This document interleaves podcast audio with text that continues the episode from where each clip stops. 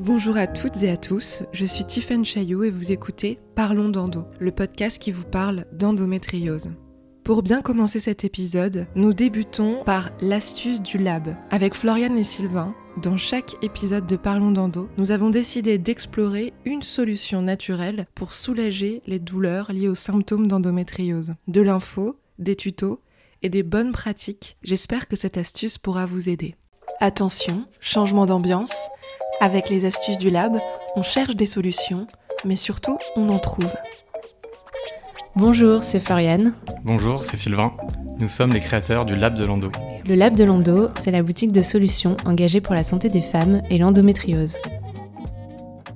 Aujourd'hui, dans les astuces du Lab, on va parler d'un sujet très relaxant. Vous le connaissez peut-être déjà. Il se consomme en huile, en infusion ou encore en baume. Je suis, je suis, je suis le CBD. Alors est-il le nouvel incontournable bien-être? Il a fallu attendre plusieurs années pour que de premières études mettent en avant les propriétés anti-inflammatoires et antidouleurs de la molécule de CBD. Eh bien, mieux vaut tard que jamais. On sait aujourd'hui qu'elle est efficace dans le traitement de certaines maladies chroniques et inflammatoires comme l'endométriose. Mais sur quels symptômes le CBD peut-il agir? Eh bien sur les douleurs d'endométriose, le stress, l'anxiété et aussi sur les problèmes d'endormissement. Rassurez-vous, contrairement au cannabis classique, on ne constate avec le CBD aucun effet secondaire ou création de dépendance. Alors quelles astuces pour faire du CBD un allié du quotidien? La première fois que j'ai découvert le CBD, j'ai tout de suite été fascinée par cette plante. Aussi efficace qu'un médicament sur mes contractions de règles, avec une action même encore plus rapide et surtout 100% naturelle. Moi qui cherchais des moyens naturels pour réduire ma consommation de médicaments antidouleurs, j'ai été ravie. Je le consomme soit sous la forme d'huile, donc sous la langue ou dans ma boisson chaude, soit sous la forme de baume en massage sur le bas-ventre et les lombaires. Pour les conseils d'utilisation, notamment sur le dosage et l'intensité, ils sont propres à la sensibilité et aux besoins de chacune. Enfin, une solution naturelle et efficace contre les douleurs. Si cette astuce vous a plu, rendez-vous sur le labdelando.com.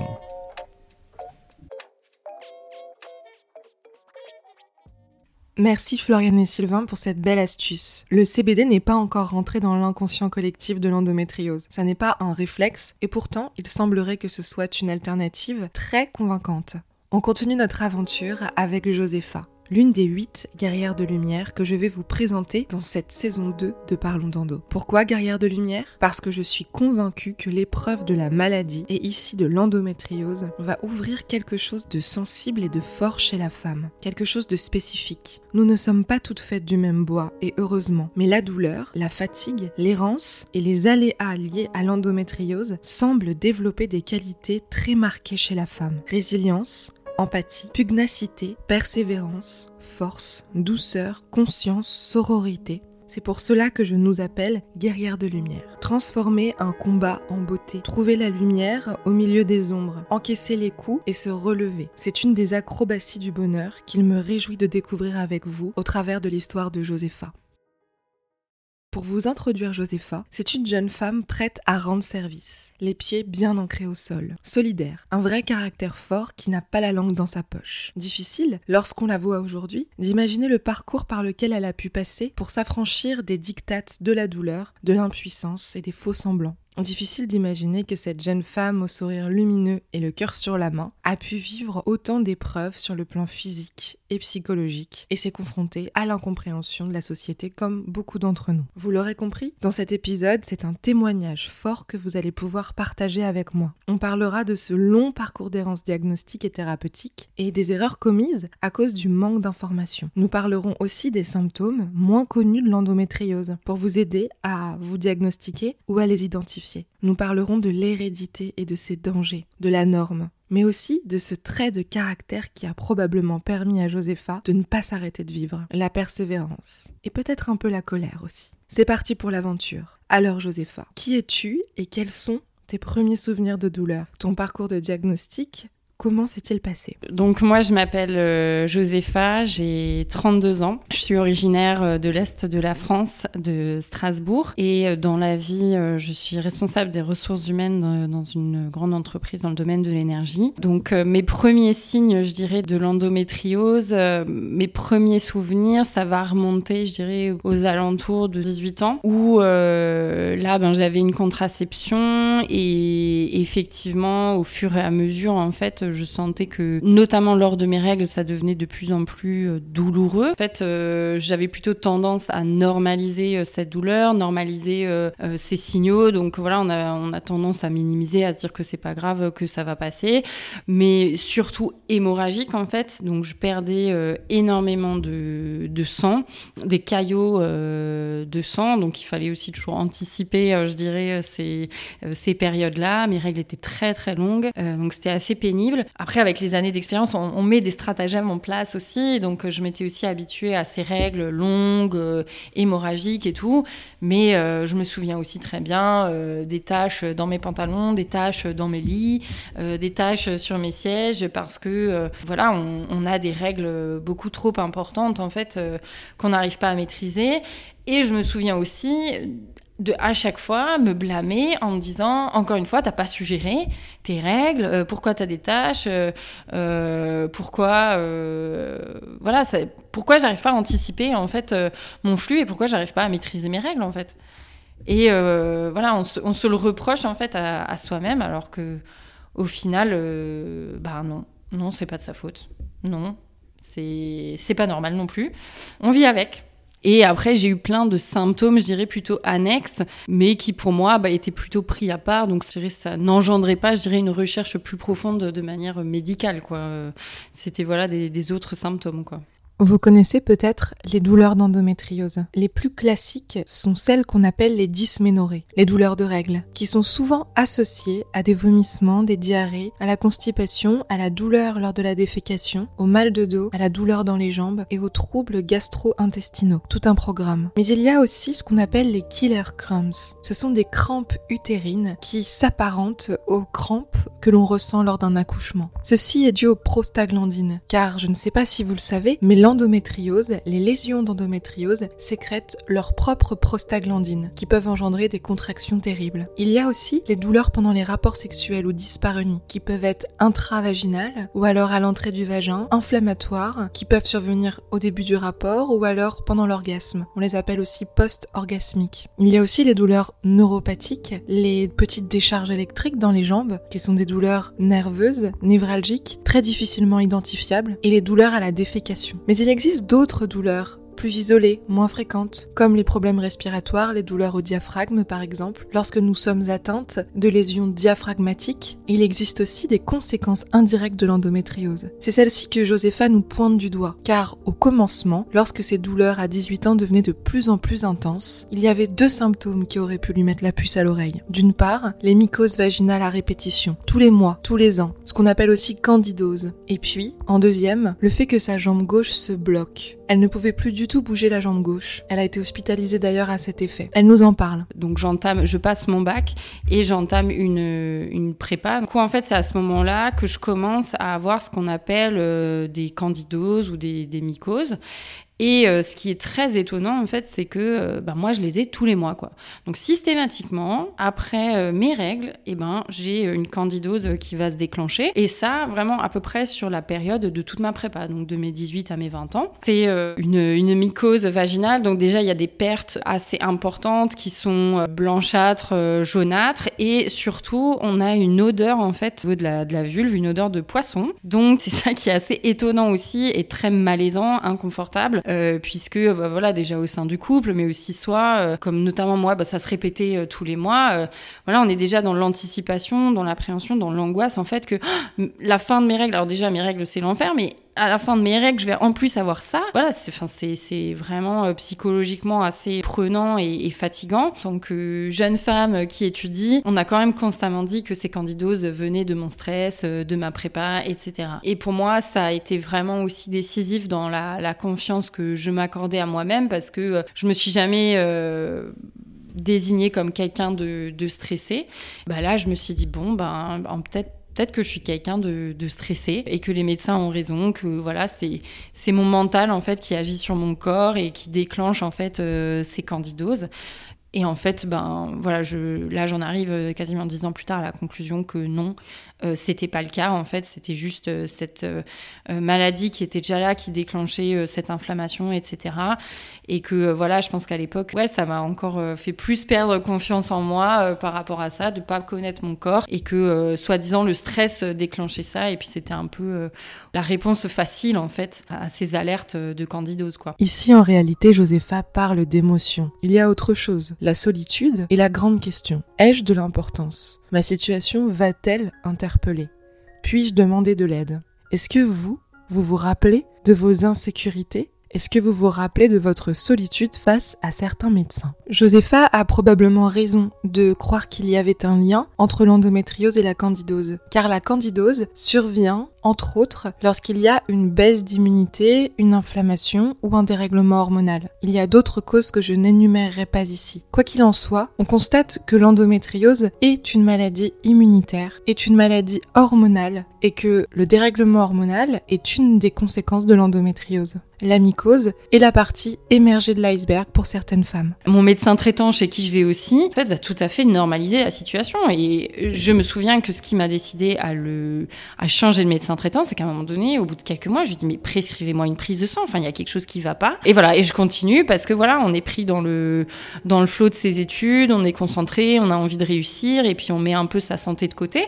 Quand même, au, un gynéco qui me dit bon, écoutez, voilà, ça fait deux ans que vous consultez, il faut quand même euh, maintenant euh, trouver un traitement un peu plus, enfin voilà, vous faire sortir de, de ça parce que bon, on m'a quand même sorti tout et n'importe quoi. Hein. Euh, si on m'avait dit de faire le poirier, je l'aurais fait quoi, mais voilà, c'était mettre des slips en coton, arrêter la piscine, euh, plus mettre de tampons, enfin euh, tel savon, pas tel savon, enfin voilà. Et donc cette euh, gynécologue me dit il y a un nouveau médicament qui vient de sortir qui s'appelle Micores. Et du coup elle me dit écoutez on va on va essayer ça. Et donc ça c'était un traitement ben, plutôt dans l'anticipation puisque c'est quelque chose que je devais prendre avant mes règles et qui restaurait la flore vaginale. Je vous fais une ordonnance renouvelable si ça marche et puis je l'ai fait pendant peut-être 8 mois, un an jusqu'à ce que je me sente assez à l'aise et après j'ai arrêté. Et depuis, euh, j'avoue que j'ai plus, plus de candidose, donc euh, j'en parle au passé avec plaisir. Et Josepha a raison de se réjouir, car sur ce coup-ci, on peut presque dire qu'elle a eu de la chance. Mais cependant, personne n'a cherché la cause. Nous sommes ici à la racine du problème, le problème que rencontrent les maladies orphelines, les maladies rares, mais aussi toutes les maladies fantômes mal connues ou incomprises. Que se passe-t-il lorsqu'on soigne uniquement le symptôme sans s'interroger sur la cause? D'ailleurs, on dit souvent que chercher la cause et même la cause de la cause de la cause est un principe fondamental en naturopathie. C'est l'errance médicale de Josepha qui commence. Elle ne le sait pas elle-même.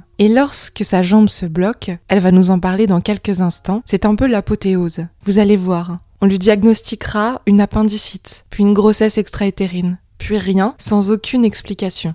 Pourtant, l'imagerie n'est pas nette, mais personne ne va explorer plus loin. Pour être tout à fait honnête, il m'est arrivé exactement la même chose. Lors de ma première crise, on m'a diagnostiqué une grossesse extra-utérine. Il y avait effectivement une tache noire à l'imagerie. Et puis la prise de sang a infirmé cette supposition et tout le monde est passé à autre chose. Voilà pourquoi le diagnostic aujourd'hui est très mal posé en ce qui concerne l'endométriose. La maladie est mal connue, mais aussi les conclusions sont faites de manière hâtive ou précipitée. Josepha témoigne de l'absurdité de sa prise en charge en nous racontant l'histoire de cette jambe le jour où on lui a un peu dit n'importe quoi à l'hôpital. Et en fait, euh, ben, ma, jambe euh, se bloque. Donc j'avais un, boulot d'été et j'allais partir euh, dans le week-end qui suivait faire mes premiers oraux à Paris. Et là, j'ai des très grosse douleur au ventre, euh, des, tiraillements plutôt du côté droit, et je n'arrive plus à lever ma, jambe. Mais comme j'ai un boulot d'été euh, ben, auquel je tiens et voilà, il me faut de l'argent, donc ben, j'y vais. Voilà, et toujours on est dans la minimisation, donc ben non, non, moi j'ai juste mal au ventre, même si oui, j'ai extrêmement mal au ventre. Et, euh, et j'arrive plus à lever ma jambe quand même. Euh, vendredi soir, euh, direction les urgences. Et voilà, comme j'ai dit avant, ben, je suis une provinciale. hein. Moi, je viens d'une petite ville, donc on va dans les urgences de la petite ville. Et là, ben, on me dit bon bah qu'est-ce que vous avez? Ok, mal au ventre, d'accord. vous avez pu à lever votre jambe, non. Et l'interne me demande si c'est pas des règles douloureuses. Je me souviens de mon regard. Je pense qu'il a très bien compris.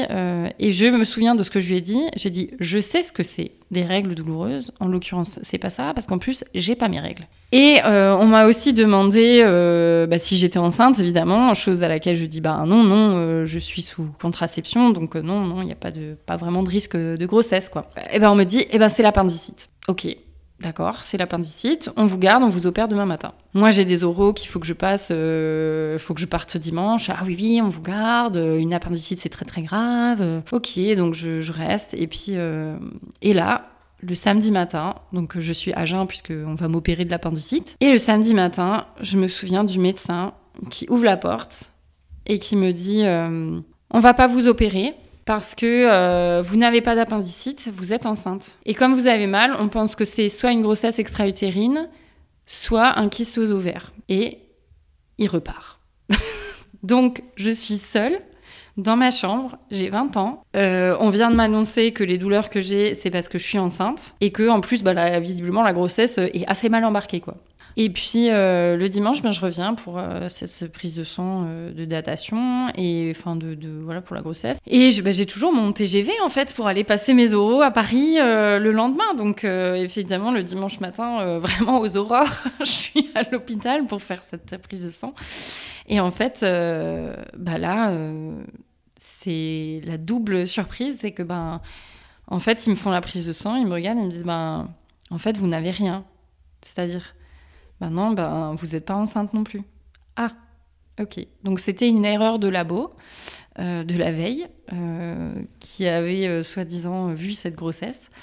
Et euh, voilà, donc je repars euh, du dimanche euh, sans, sans aucune réponse à mes questions, sans explication à ma douleur, sans, sans rien, et avec euh, un stress euh, que j'aurais peut-être pu m'épargner. quoi. Figurez-vous que cette histoire me touche particulièrement, puisque lorsqu'on m'a diagnostiqué cette grossesse extra-utérine supposée, à 22 ans, l'échographe m'a fait écouter le soi-disant cœur du bébé, qui n'était autre que ma propre artère. Comment faire confiance à la médecine ensuite? J'étais jeune, peut-être qu'il ne s'agissait pas d'un stagiaire, mais d'un apprenti médecin ou échographe qui n'avait pas été chaperonné correctement, mais à 22 ans, ce type d'annonces font l'effet d'une bombe. Lorsque j'ai commencé à monter cet épisode, je me suis demandé si je devais laisser les détails de ce récit ou si je devais directement aller à l'essentiel. Et en réfléchissant 5 minutes, je me suis dit que c'était l'essentiel. Car justement, on a tendance à oublier ce qui s'est passé, à minimiser comme le dit Josepha, mais même à se voiler la face sur les conséquences de l'errance médicale et de l'endométriose sur nos choix de vie. Heureusement pour Josepha, sa persévérance lui permet d'obtenir ses examens et d'aller au bout des choses. Comment ne pas s'interroger sur soi-même? Est-ce que je somatise? Est-ce que je crée mes douleurs? Est-ce que je suis capable de résister au stress? Qu'est-ce qui m'arrive La vérité, c'est que le stress n'était sûrement pas anodin dans les réactions de Josepha. Mais ce qu'elle ne sait pas, c'est que le stress est inflammatoire et que toutes les jeunes femmes stressées, heureusement, n'ont pas de crise inflammatoire, de jambes qui se bloquent et de douleurs à l'appendice ou à l'utérus. En effet, c'est l'endométriose qui s'exprime et le stress inflammatoire oxydatif qui vient titiller, inflammer les lésions. Mais ça, pour le moment, elle ne le sait pas. De mon côté, l'errance médicale a été lourde de conséquences. Et je sais, grâce au message que vous m'envoyez, que je ne suis pas la seule. Je suis loin d'être seule. À force d'aller chez des médecins sans comprendre pourquoi j'avais mal, à force d'entendre des affirmations comme vous êtes enceinte alors que je ne l'étais pas, ou vous êtes peut-être un peu fragile, un peu hypochondriaque, un peu allergique, j'ai fini par me refermer sur moi-même, comme beaucoup de femmes. C'est une attitude assez logique quand on y réfléchit. J'ai décroché dans mes études, je me suis désinvestie de mes projets, j'ai commencé à m'enfermer à l'intérieur de moi en me créant un monde plus agréable, plus à l'écoute, peut-être aussi plus rassurant. Je ne suis pas la seule et c'est pour ça qu'aujourd'hui le terme errance médicale doit être intégré par toutes, mais surtout qu'il est très important de faire la démarche de se pardonner. Et c'est pour ça que cet épisode est si important. Quel que soit le nombre d'années pendant lesquelles vous avez erré en quelque sorte. Ça n'est pas de votre faute. Bien sûr, il y a des cicatrices et des stigmates de cette période. Peut-être n'avez-vous pas fait les choix que vous auriez fait sans douleur, mais cela aujourd'hui n'a plus vraiment d'importance dans le sens où ce qui compte, c'est d'avancer. J'étais effectivement toute seule parce que, euh, voilà, en gros, en deux jours, avec tous ces examens, personne ne peut expliquer euh, ce que j'ai, pourquoi je souffre. euh. Donc en fait, je me suis dit, voilà, oui, euh, si même eux, en fait, ils trouvent pas ils n'arrivent pas à expliquer euh, ce que j'ai, bah qui Qui va pouvoir m'aider Qui va pouvoir euh, me guider Qui va pouvoir euh, m'expliquer? Donc, euh, ben, en fait, peut-être que c'est normal. Puisqu'on n'a pas de réponse, c'est que bah, ça, doit se passer comme ça, en fait. Si les sachants ne savent pas, donc je rentre chez moi et puis ben, c'est que je dois vivre comme ça et je dois me résigner, en fait, à, avancer et à vivre ma vie, en fait, avec euh, tout ce lot de, de douleurs, de, de- d'inconfort. Et effectivement, ouais, c'est là où ça a mis une pause. Après, j'ai arrêté de, de à quoi que ce soit. J'en ai plus parlé jusqu'à plusieurs années après. Pendant le confinement, on a beaucoup parlé de décrochage scolaire, mais on parle aujourd'hui très peu de décrochage médical. Je parcours quelques messages reçus sur ma page Instagram, le journal de l'endométriose, et je m'arrête sur un message. Une jeune femme parmi des centaines qui me raconte son décrochage. Voici ces mots. Tes mots résonnent et me redonnent le courage. Il y a un an, j'ai été traumatisée par une gynécologue, une jeune en plus, et depuis, je n'ai jamais rappelé un gynécologue. J'ai même fait des crises d'angoisse, rien qu'à l'idée d'appeler pour prendre un rendez-vous. Avant ce rendez-vous traumatique, je n'avais pas vu de gynécologue depuis trois ans, car ma gynécologue était partie en retraite sans rien dire à personne, sans transférer ses patients. Et ce fut une longue errance et un long combat contre des il faut rappeler dans huit mois et des on ne prend plus de nouveaux rendez-vous, ni de patients. Résultat, au bout de trois ans de ce genre de réponse, on prend le premier rendez-vous qu'on trouve et on tombe sur un médecin à la réputation douteuse, qui nous traumatise dans son attitude, dans ses paroles, dans ses gestes. Alors oui, aujourd'hui, il y a un problème dans notre système de santé. Et c'est très difficile d'avoir un suivi, mais c'est surtout difficile d'avoir un suivi régulier. Est-ce que vous vous rappelez de la scène culte du médecin malgré lui? Celle où Sganarelle, le médecin qui s'est improvisé médecin, déclare Votre fille est muette pour diagnostiquer les symptômes et la maladie d'une jeune femme qui ne parle pas. Ne vous mettez pas en peine. Euh, Dites-moi un peu. Ce mal, l'oppresse-t-il beaucoup? Oh oui, monsieur. Tant mieux. Sent-elle de grandes douleurs? Oh, fort grande. C'est fort bien fait. Va-t-elle euh, où vous savez? Oui Copieusement? Je n'entends rien à cela. La matière est-elle euh, louable? Écoutez, je ne me connais pas à ces choses. Donnez-moi votre bras. Voilà, pou, qui marque que votre fille est muette. Oui, monsieur, c'est là son mal. Et vous l'avez trouvé tout du premier coup. Voyez comme il a deviné sa maladie Nous autres grands savants, nous savons d'abord les choses. Un ignorant aurait été embarrassé, vous eûtes été dire euh, c'est ceci, c'est cela. Mais moi je touche au but du premier coup et je vous apprends que votre fille est muette. Oui, mais je voudrais bien que vous me puissiez dire d'où cela vient. Rien de plus aisé. De temps en temps, j'ai l'impression qu'avec l'endométriose, c'est un peu le même cirque, le même scénario, le même sketch. Bien sûr, mon intention n'est pas de taper sur les doigts du corps médical. Heureusement, il y a des médecins spécialisés en endométriose et des gynécologues qui sont fantastiques, merveilleux. C'est grâce à eux d'ailleurs qu'aujourd'hui, je m'estime être sortie de l'œil du cyclone de l'endométriose. Qu'est-ce que c'est l'errance médicale?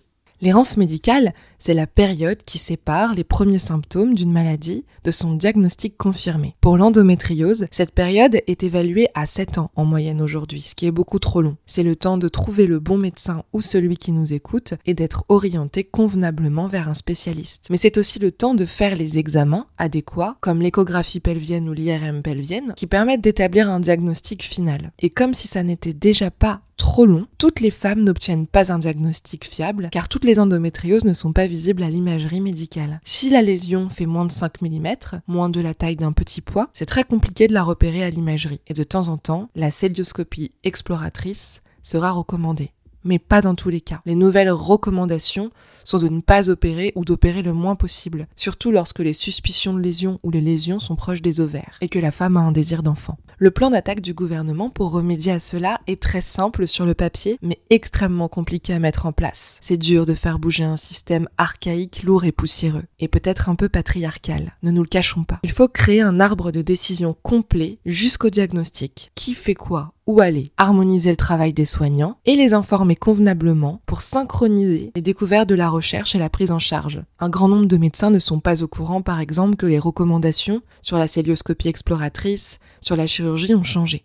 Une consultation chez le médecin dure en moyenne 12 minutes. 12 minutes, c'est très peu. C'est pour ça qu'il est très important de préparer ses rendez-vous. Mais chez l'homme, il circulerait environ 10 000 maladies. Et il n'existerait que 300 symptômes environ. Logique donc que le médecin rattache le symptôme à la maladie qu'il connaît bien. Et ce n'est souvent pas le cas de l'endométriose. Normalement, on dit que l'errance diagnostique touche les maladies orphelines, c'est-à-dire celles qui ne bénéficient pas d'un traitement efficace pour les faire disparaître, mais aussi les maladies rares, c'est-à-dire celles qui touchent moins d'une personne sur 2000, soit moins de 30 000 personnes en France. L'endométriose peut donc être considérée comme une maladie orpheline. Pourtant, aujourd'hui, 5 millions de femmes sont atteintes en France, et je pense, à titre personnel, qu'il y en a bien plus, et plus de 180 millions dans le monde. On ne peut plus fermer les yeux. Et si vous rencontrez au cours de votre parcours de soins un médecin mal informé ou qui vous fait douter de vous-même, passez votre chemin. Le système évolue. Ne perdez pas de temps et d'énergie avec des gens incompétents ou non renseignés. Si vous êtes en recherche d'un bon médecin, d'un bon gynécologue ou tout simplement de bons professionnels pour construire votre parcours de soins, voilà quelques conseils. Premièrement,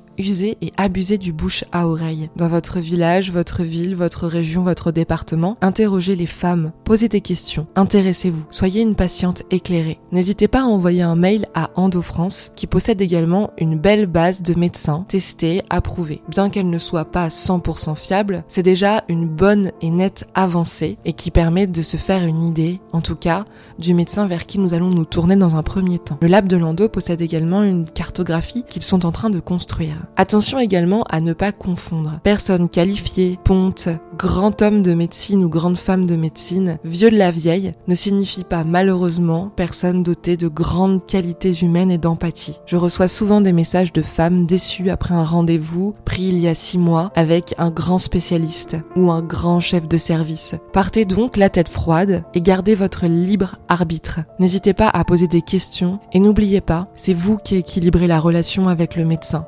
Ne le réalise pas toujours, le pouvoir appartient à la patiente. L'équilibre de la relation dépend aussi de vous. Le principe d'ailleurs d'un échange est que chacun donne et reçoive. Vous donnez et vous recevez et le médecin donne et reçoit. Faites attention aux groupes Facebook et aux applications qui fleurissent un peu partout. Je n'en citerai pas ici car je n'ai aucunement envie de pointer du doigt des bonnes initiatives, mais tout est relatif. Il y a de tout, restez donc aussi prudente avec ce type de nouvelles initiatives florissantes. N'hésitez pas à vous renseigner par vous-même. Il y a des ouvrages très complets sur l'endométriose aujourd'hui et c'est souvent des patientes expertes qui les ont écrits. Je vous invite à vous renseigner. Faites-vous accompagner d'un proche si vous le pouvez. Il est très important d'être accompagné et soutenu dans les débuts de son parcours de soins. Car je ne sais pas si ça vous est déjà arrivé, mais sous l'effet du stress, de la douleur, de la fatigue, de l'importance que nous mettons de, de temps en temps dans certains rendez-vous, parfois c'est le trou noir ensuite. On oublie de dire des choses, on oublie de signaler, on est déstabilisé, on se sent isolé. N'hésitez vraiment pas à poser des questions. Vous avez le droit de dire non.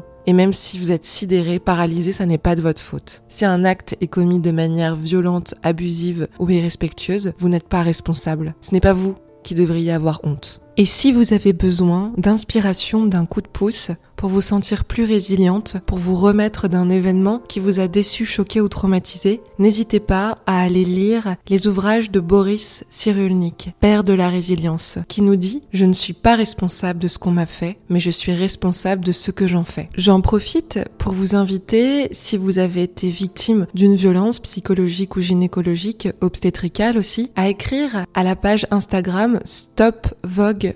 C'est un collectif féministe de patientes expertes qui recueille les témoignages. Par exemple, nous avons échangé il y a quelques jours. J'ai réagi à la dénonciation d'un médecin qui commet des actes d'une violence rare dans un hôpital parisien. J'expliquais que les femmes n'osaient pas toujours répondre au médecin ou réagir par respect ou par éducation, par peur aussi. Mais l'une des membres de ce collectif est venue enrichir mon propos.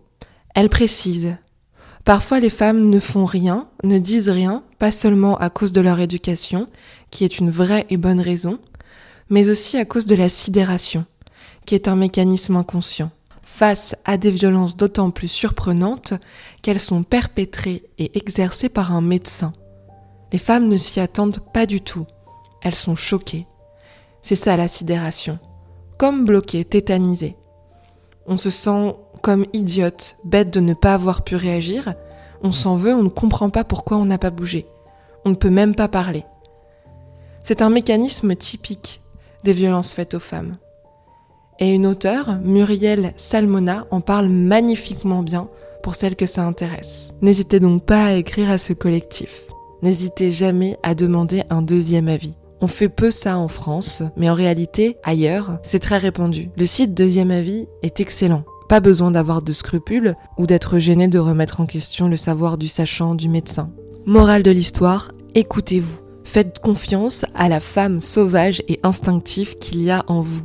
Car oui, le début du parcours d'endométriose demande à la femme de développer certaines qualités, et notamment son instinct. Aussi, une des raisons pour lesquelles je me posais pas plus de questions que ça, c'est que... Euh, voilà, une fois que mon diagnostic a été posé, ça a été plutôt clair, mais en fait, euh, ma mère a aussi souffert d'endométriose. Donc mon bagage, euh, ça a été que euh, bah, mon éducation par rapport aux règles, c'est de voir ma mère souffrir, c'est de voir ma mère avoir des règles hémorragiques, avoir bah, des symptômes d'endométriose, hein, digestifs, ou même voir ma mère faire des malaises. Oui, non, mais en fait, c'est pas les, règles douloureuses qui sont dans la famille, c'est l'endométriose. C'était ça mon bagage et surtout, c'était ça ma norme. Je me souviens pas spécifiquement d'en avoir parlé avec, euh, avec des copines ou. Euh, voilà, par contre, je me souviens que quelques années plus tard, euh, c'était plus une de mes collègues avec qui j'étais en voyage professionnel et qui me dit Mais tes règles, enfin là, ce que tu as, c'est pas normal. Donc pour qu'une collègue avec qui euh, j'ai pas vraiment le niveau d'intimité euh, que j'ai avec mes amis, me regardent et me disent non mais ce que tu as c'est pas normal. Mais non, c'est pas c'est pas normal. Donc euh, là encore, je dirais ce que il faut s'écouter mais aussi écouter les gens parfois qui vous entourent en fait et qui qui vous disent ben non non en fait ce que tu as c'est pas normal. Josépha nous parle de génétique, d'hérédité, mais aussi de lignée. Chacune est le fruit de son arbre, de son histoire familiale, culturelle. Elle hérite d'un code psychogénétique bien ancré. On appelle ça les mémoires, et elles peuvent être à l'origine d'une souffrance physique et émotionnelle qui vient même entraver notre épanouissement. Cet héritage peut être très lourd à porter. Il est difficile de s'en libérer, et un travail sur le plan physique et émotionnel est la plupart du temps nécessaire. On nous invite à la redécouverte de notre identité féminine, et l'endométriose ouvre ce chemin à de nombreuses femmes. En effet, notre mère ne réagit sûrement pas à nos douleurs parce qu'elle avait elle-même hérité ses propres douleurs de sa mère et ainsi de suite. C'est un cercle sans fin de fausses croyances et de fausses affirmations bien ancrées dans l'inconscient de nos familles. Prendre conscience de cela, c'est libérer sa lignée pour sa fille, pour les générations suivantes. Cette prise de conscience est un parcours de vie pour s'autoriser enfin à être libre et heureuse et retrouver toute sa puissance de femme au travers de sa guérison et de son apaisement. Suite et fin de l'histoire de Josépha. On continue avec son témoignage. Cette fois, c'est la descente aux enfers, où la douleur a pris le pas sur son organisation, sa relation de couple, ses projets d'avenir, son quotidien. Pourtant, elle continue de rester persuadée que c'est normal, que c'est comme ça, que c'est la vie. Il n'y a pas à un moment la prise de conscience que ces anomalies, ces douleurs peuvent être liées à une maladie. Pour elle, elle n'a pas de chance, c'est sa morphologie c'est son fardeau. Et en fait, on commence après, même si on la nomme pas, en fait, ça va prendre le pas sur notre vie. Donc moi, j'avais, je suis arrivée à un point de ma vie où j'ai organisé en fait ma vie en fonction de mon cycle et euh, de ce que je pouvais euh, faire ou ne pas faire euh, selon les moments du cycle. Bah, les relations sexuelles aussi, hein, parce que voilà, quand, c'est douloureux, quand on a mal, ben forcément c'est c'est plus le plaisir qu'on a envie de ressentir à ces moments-là. En rentrant du Vietnam, j'ai j'ai un mois notamment, ben, j'ai un mois mes règles en fait. Donc voilà, on se dit bon c'est bizarre tout ça quoi. Et puis après ouais là par contre je rentre vraiment dans une période de ma vie où ça devient de plus en plus contraignant et, pénible. D'autant plus qu'en 2013 je vais enfin je vais arrêter la pilule pour bah, essayer d'avoir un enfant.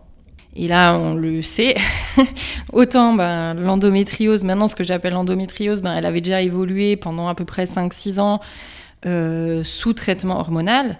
Autant là, quand j'arrête la pilule, en fait, euh, ça va. En fait, ma vie ne sera même plus une vie, en fait.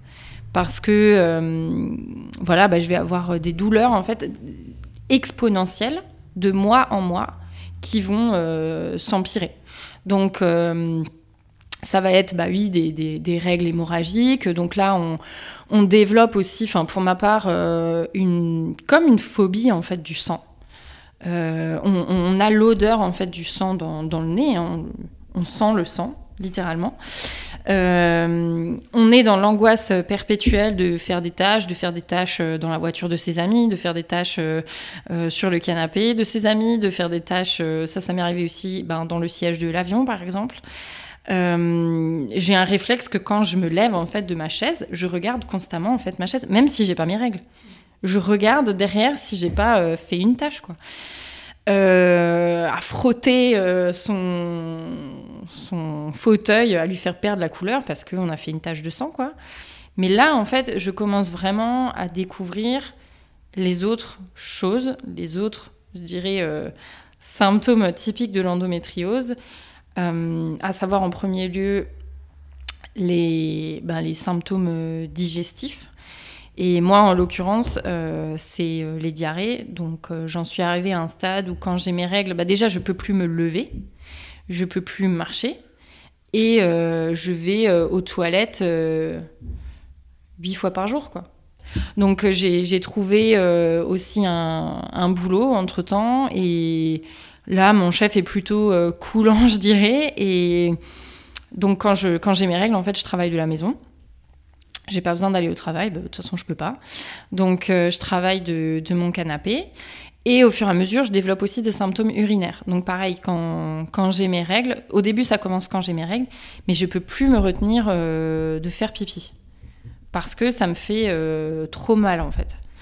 Donc, euh, donc voilà, on sent vraiment que toute cette zone est, inflammée, mais surtout, euh, je, m'isole en fait. Je m'isole pour pas que les gens en fait soient témoins de, de cette douleur, de, bah, de ces symptômes quoi. Enfin, euh, voilà, c'est un plaisir pour personne quand on a besoin de courir huit fois aux toilettes par jour ou quand on a besoin de voilà d'aller tout le temps aux toilettes. Enfin, c'est c'est on s'isole quoi on, arrête en fait de d'exposer notre douleur aux gens et on a vraiment ce phénomène de repli en fait sur soi euh, pour pas être confronté non plus à ce que bah, ce que serait ma vie en fait sans euh, sans cette endométriose quoi. Euh, voilà surtout dans ces âges là où on a ouais peut-être 24 25 26 ans quoi. Quand j'ai mes règles par contre là euh, ça devient tellement violent que je, je vomis et je fais je fais des malaises quoi donc c'est dangereux pour moi et c'est dangereux pour les autres parce qu'on s'obstine quand même, on, a quand même envie de vivre sa vie, donc on a quand même envie d'aller au travail. Et, je me souviens notamment d'une fois où ben, celui qui était mon copain avant devenant mon mari, euh, je vois la, détresse en fait dans ses yeux quand il me voit partir le matin. Euh, il sait que ça va pas du tout le faire, mais euh, voilà, il me voit prendre mon scooter parce que je veux y aller, j'ai envie d'aller au travail. Donc je, je je vais à la gare avec mon scooter, je prends le train, et en fait, euh, je, bah, je fais un malaise dans le train, quoi. Deux, douleurs. Donc, au premier arrêt, je sors du train, et là, je l'appelle en pleurs. Euh, je peux plus, j'arrive plus, quoi. Il faut que je rentre, mais voilà, je, vais rentrer, je, vais rentrer par mes propres moyens, donc je prends le train dans l'autre sens. Et le je sais pas combien de temps j'ai mis pour marcher euh, du train euh, jusqu'à mon scooter, mais je me souviens, j'étais recourbée en deux en fait. On est vraiment euh, tordu de douleur en fait. Notre ventre nous, nous paralyse quoi. Pour Josepha, les règles n'ont pas été un élément déclencheur pour trouver et diagnostiquer son endométriose. Pour moi non plus d'ailleurs. Et c'est le cas pour beaucoup de femmes. En effet, pour nous, les règles, c'était la roulette russe. Certaines font mal, d'autres pas. C'est un peu la boule noire. Parfois, les règles sont douloureuses, c'est morphologique. Mais lorsque les problèmes digestifs urinaires, musculaires surviennent, les doutes commencent à s'immiscer. Est-ce vraiment si normal que ça? Et c'est là que le diagnostic peut être posé. Faisons un point sur le diagnostic et sur le traitement d'endométriose. Rappelons rapidement les étapes du diagnostic. En règle générale, notre parcours de soins commence par un questionnement précis et ciblé du gynécologue qui nous dirige vers un gynécologue spécialisé en endométriose. S'ensuit la prescription de certains examens tels que l'échographie pelvienne en première intention et l'IRM en deuxième intention. Si les résultats sont à confirmer ou peu probants, il est possible également de faire une célioscopie, c'est-à-dire une intervention chirurgicale peu invasive pour aller explorer ou vérifier ou étudier les lésions ou la suspicion de lésions d'endométriose. Ensuite, en ce qui concerne les traitements, il est important aussi de faire un rapide rappel, surtout pour les nouvelles arrivantes à l'écoute de ce podcast. Pour ce qui est des douleurs, la prescription principale est celle des anti-inflammatoires. Car oui, on le sait maintenant, l'endométriose est une maladie très très inflammatoire. Les anti-inflammatoires non stéroïdiens, AINS. Pour ce qui est de ralentir le développement de la maladie, ce sera au niveau de la contraception hormonale. On peut ordonner aux femmes une contraception œstroprogestative qui est prescrite initialement de façon classique avec les 7 jours d'arrêt pendant lesquels les règles arrivent. Mais elle sera souvent plus efficace, prise en continu pour soulager la douleur et couper les règles. Ce traitement se prend par comprimé, par patch ou par anneau. Le principe est de réduire la sécrétion ovarienne, permettant ainsi de limiter l'évolution des lésions d'endométriose. On peut proposer aux femmes qui ne peuvent pas prendre d'œstrogène, ce qui est mon cas par exemple, puisque j'ai une mutation génétique qui agit sur la coagulation du sang et qui rend les œstrogènes dangereux pour mon corps, un traitement hormonal progestatif. Le traitement hormonal progestatif peut se prendre par voie vaginale, stérilée par exemple, ou alors par voie orale ou par implant. Le troisième traitement médical, qui est prescrit plus rarement mais dans les cas d'endométriose sévère et dans les cas surtout où le traitement hormonal ne fonctionne pas, ce sont les agonistes de la GNRH, médicament administré en injection intramusculaire et qui place la patiente en état de ménopause temporaire et réversible. Il entraîne la suppression de la fonction ovarienne et de ce fait fait éteindre les lésions d'endométriose en théorie bien sûr. Le problème de ces traitements sont les effets secondaires, lors de la ménopause mais aussi lors de la prise de pilules contraceptives classiques. Les bouffées de chaleur, baisse de libido et sécheresse vaginale, mais aussi les maux de tête, la dépression, les vertiges, la tachycardie et j'en passe. Ces manifestations peuvent parfois être neutralisées par la prise d'hormones à faible dose. On appelle ça la AD-BAC thérapie, qui doit être systématiquement prescrite dès lors que l'on débute un traitement par analogue. En quelque sorte, on freine d'un côté pour accélérer de l'autre. Ce qui n'est pas très naturel, je vous l'accorde, mais qui fonctionne pour certaines femmes. Le traitement de dernière intention est la chirurgie, dont on ne parlera pas dans cet épisode. Il y aura un épisode consacré entièrement à ce sujet qui touche un grand nombre de femmes et pose des questions profondes et radicales. Et donc, euh, je me rends chez, le, chez la gynécologue euh, à l'époque. Je lui ai écoutez, euh, faut quand même regarder. Là, j'ai déjà j'ai très très mal. Hein. on n'est plus juste au niveau du mal, on a très très mal. Et, et j'aimerais que vous regardiez cette, cette boule, quoi, là que j'ai à droite. Ok. Et donc là, elle me fait passer l'échographie et déjà, je vois, ok, sa tête, donc je vois qu'elle mesure. Et elle me dit Bon, ben oui, vous avez un kyste euh, de 6 cm et demi sur l'ovaire droit. Ok. Et donc là, en fait, je pense que dans sa tête, à elle, ça fait tilt. Elle se dit Bon, c'est bizarre, ce kyste. Euh, en plus, ben, ils sont assez reconnaissables. Hein, euh, ils sont plutôt noirs, chocolat et tout.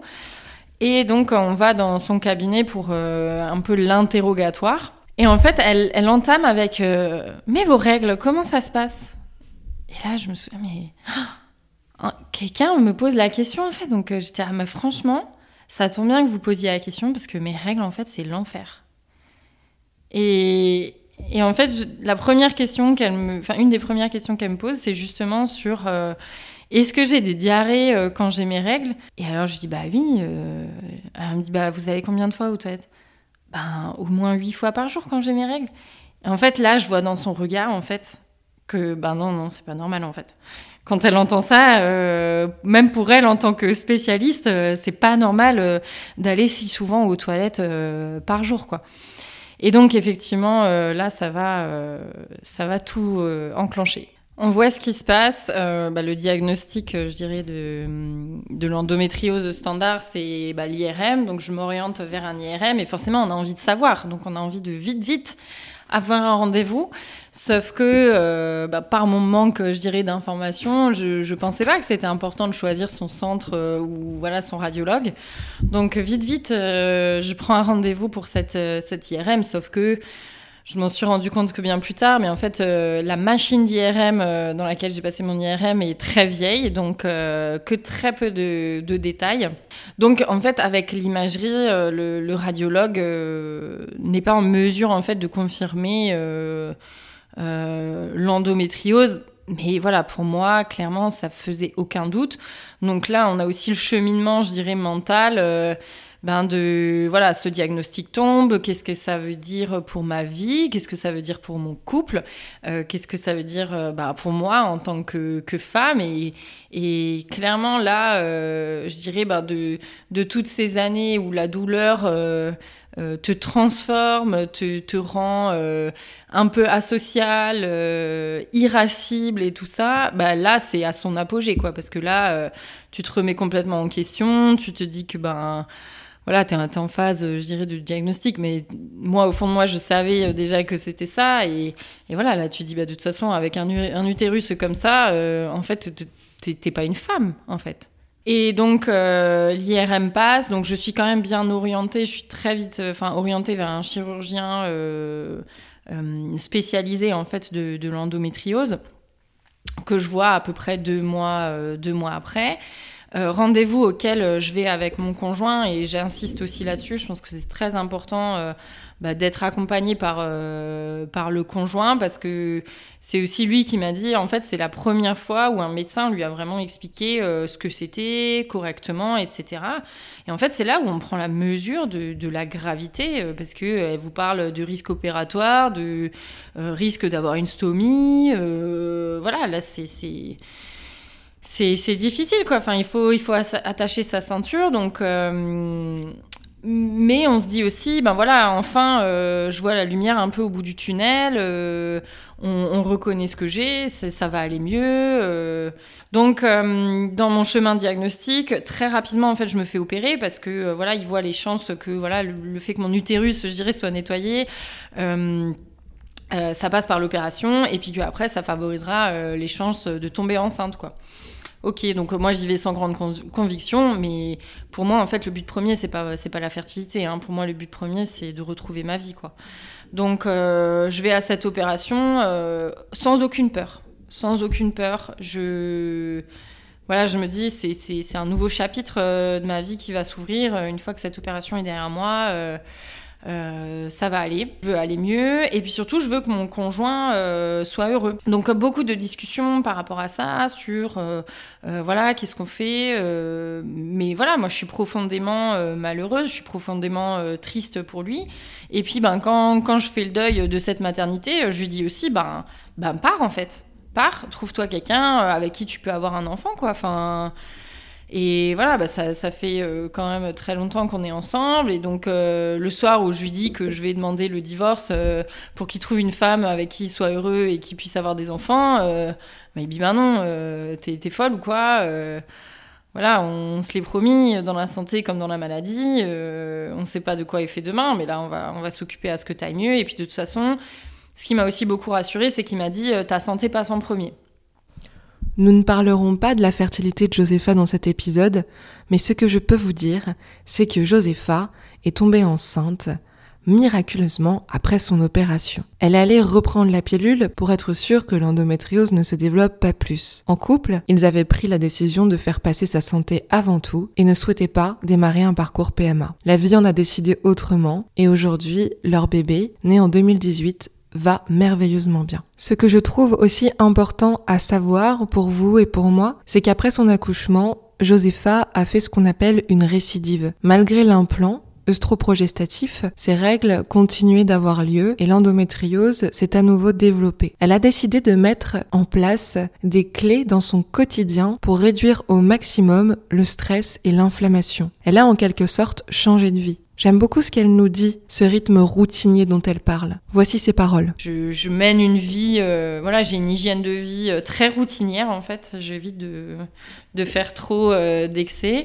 Donc j'ai aussi arrêté de boire de l'alcool par exemple. Mais voilà, c'est un choix qui m'est propre et qui me permet de vivre mieux en fait bah, dans, dans ma vie. Pour terminer cet épisode, deux choses, deux messages à vous faire passer. Le premier, j'ai posé la question à Josepha de savoir ce qu'elle voulait dire aux femmes, le message qu'elle voulait leur faire passer, ou le mot d'encouragement. Le voici. Le combat continue parce que, euh, voilà, en, ayant été une jeune femme euh, qui a souffert comme ça, et notamment bah, pendant mes études et pendant le début de ma vie professionnelle, pour moi, le combat est important, euh, notamment bah, pour faire bénéficier ou aider les femmes à à avoir leur place euh, dans la société parce que pour moi ça reste un, un, obstacle en fait quand on a cette souffrance physique euh, ça devient forcément une souffrance mentale et on ne peut pas euh, bénéficier de son plein potentiel euh, tant dans les études que dans sa vie professionnelle.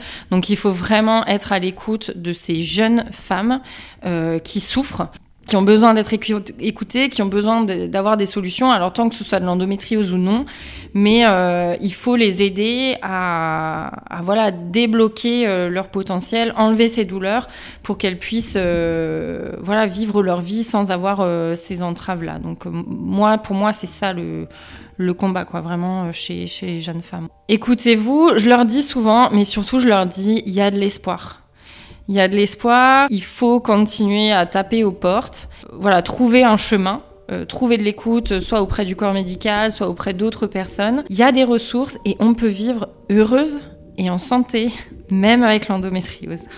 Et pour finir, ma petite sœur et stagiaire avait aussi des questions à poser à Josepha, des questions que la jeune génération se pose et que le témoignage de Josepha a déclenché. Voici les questions d'Hermance.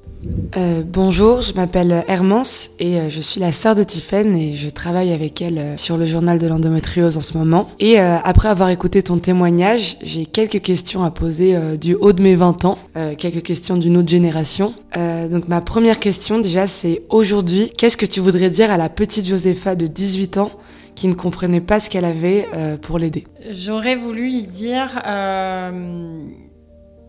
Aie confiance en toi, euh, ne, te laisse pas décourager en fait par euh, ce que tu penses être euh, les sachants à l'époque. si tu penses que quelque chose ne, ne, va pas en fait dans ton corps, il faut en parler jusqu'à ce que tu trouves les réponses. et c'est ce que je dis aussi aux jeunes femmes que je vois, avec qui je discute régulièrement.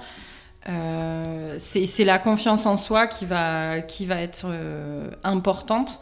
Et en fait, il faut vraiment, je dirais, enfoncer euh, les portes, quoi, jusqu'à ce qu'on soit écouté et pas, pas forcément faire comme moi et de, se taire pendant toutes ces années. Mais voilà, dire à, à Josépha, non, t'aurais dû persister. même si je pense que ma force de caractère aujourd'hui vient aussi de toutes ces épreuves. Mais euh, j'avais déjà cette force de caractère-là et j'aurais dû, euh, j'aurais dû euh, m'appuyer dessus à l'époque pour accélérer un peu tout ça. Et ça me permet de rebondir sur ma deuxième question parce que tu parles de confiance en soi. J'imagine qu'aussi ce qui est rentré en jeu, c'était la confiance dans le corps médical. Comment est-ce que tu es parvenu à refaire confiance au corps médical après tout ton parcours, justement, après les embûches que tu as eues? Euh, ouais, c'est une très très bonne question. En fait, euh, bah déjà maintenant, je, choisis, je dirais, les médecins euh, que je vais voir. Je, bah, je fais aussi attention aux recommandations et, surtout, en fait, je vais plus me, laisser démonter ou me laisser impressionner, quoi. Parce que, notamment maintenant, grâce, je dirais, au, à, la, connaissance et à la compétence que j'ai, bah, notamment sur la maladie qu'est l'endométriose, euh, j'arrive aussi très vite à, cerner, je dirais, euh, si euh, les médecins sont au fait ou pas de ce qui se fait. sur l'endométriose. Donc voilà, si, si je sens que le, médecin ne maîtrise pas forcément son sujet, etc., ben je, voilà, je vais tourner les talons et je vais voir quelqu'un d'autre, même si voilà, ça ne m'arrive pas vraiment, puisque voilà, je, je choisis en fait euh, les, professionnels de santé que je, que je consulte. Quoi. Ton parcours, tu as été en errance pendant plus de 10 ans, donc ça a été un parcours très long, euh, sûrement très fatigant. Et euh, où est-ce que tu as, as, puisé ta force pour continuer à te battre, pour comprendre ce qui est arrivé pendant ces 10 ans? Ben, je trouve que c'est surtout en fait l'envie, l'envie de s'en sortir en fait, l'envie d'avoir une vie qui, bah, qui ressemble à une vie en fait. Mais j'avoue que ouais, des fois c'était vraiment très très difficile. Euh, ben, là aussi, je remercie euh, ben, mon mari. Ça, va, ça a fait 15 ans là qu'on est ensemble euh, au, mois de, au mois de juillet. Donc, ben, comme dans tous les couples, hein, il y a des hauts, des bas. Ben, ça, ça fait partie vraiment des, des très bas. Mais mais voilà, on a, on a réussi à s'en sortir. Donc heureusement qu'il était là, qu'il était à mes côtés, qu'il est, est resté et que ouais, qu'il, qui, m'a poussé aussi euh, euh, lors, lors, de ce diagnostic. Et après, ben voilà, il y a, la famille aussi, tout, tout l'entourage. Ben, on, on, caresse tous un peu un idéal de vie aussi. Et puis euh, voilà, moi professionnellement, où j'irai dans mes études et tout ça, j'ai toujours réussi aussi à, faire ce que j'avais envie de faire. Et donc, c'est ça aussi qui m'a poussé quoi, en me disant, bah, il n'y a pas de raison que physiquement, j'y arrive pas, en fait. Et puis, il y a des solutions, il faut que je les trouve. Et voilà, et encore une fois, bah, ça fait partie de mon histoire. Euh, alors, c'est clair que j'aurais aimé bah, me les économiser, hein, ces 10 ans de diagnostic. Mais en même temps, euh, si je suis aujourd'hui la femme ben, que je suis, c'est aussi euh, grâce à ça. Et ça fait partie euh, bah, de la construction en fait euh, de, bah, de la femme que je suis aujourd'hui étape par étape brique par brique. Et voilà. Et puis ben il y en a encore plein à monter. Et, et voilà. Et surtout j'espère voilà, que ce combat en fait et que cette errance n'aura pas été vaine et que ça va aider beaucoup d'autres jeunes femmes à se dire ah ouais ben j'aimerais bien aussi pouvoir m'en sortir et et bénéficier bah, de, moi, l'errance que j'ai eue pour, pour elle aller de l'avant et gagner en fait euh, tout ce temps. Quoi. Ouais, c'est sûr que les nouvelles générations apprennent aussi euh, de ton combat et moi la première, donc merci beaucoup euh, d'avoir répondu à mes questions. Merci, merci à vous deux. Un grand merci à vous qui êtes présentes parfois depuis le début et bienvenue à celles qui viennent juste d'arriver. Ainsi s'achève l'épisode 2 de la saison 2 de Parlons d'Endo, un épisode pour le moins généraliste, qui englobe un grand nombre de thèmes. J'ai choisi de le monter de cette manière pour ratisser large, comme on dit dans le métier, qu'on se rende compte les unes et les autres du chamboulement que peut provoquer l'endométriose dans nos vies. Mais c'est grâce à ce constat que nous allons trouver la force et l'énergie pour remonter la pente et trouver des solutions concrètes pour mieux vivre notre quotidien. Un grand merci aux femmes qui participent aussi à la vie de la page Instagram, le journal de l'endométriose et de la maternité. Car oui, aujourd'hui je parle d'endométriose, mais je parle aussi de maternité, étant moi-même à mon neuvième mois de grossesse, après un parcours PMA rocambolesque et 8 ans d'errance médicale. C'est en connaissance de cause que je vous partage aujourd'hui les témoignages des guerrières de lumière. J'espère qu'ils vous plairont. Dans l'épisode 3, nous parlerons libido, sexualité, douleur sexuelle et problèmes de couple. N'hésitez pas à me partager vos impressions sur cet épisode. Je serais bien curieuse de savoir notamment ce qu'il vous a apporté ou quelle est l'information qui vous a le plus marqué. Je vous dis à très bientôt et n'oubliez pas, parlons d'endo, un peu n'importe comment, à l'image de la maladie, mais parlons d'endo. Pour terminer, un grand merci à Endo France, l'association française de lutte contre l'endométriose, pour son soutien et ses informations depuis le début. Sans eux, je n'aurais peut-être pas tenu jusqu'à maintenant le rythme et le travail pour sortir ces épisodes d'information, d'émotion et de soutien pour aider les femmes atteintes d'endométriose. Si vous avez des questions complémentaires, n'hésitez pas à vous rendre sur leur site endofrance.org.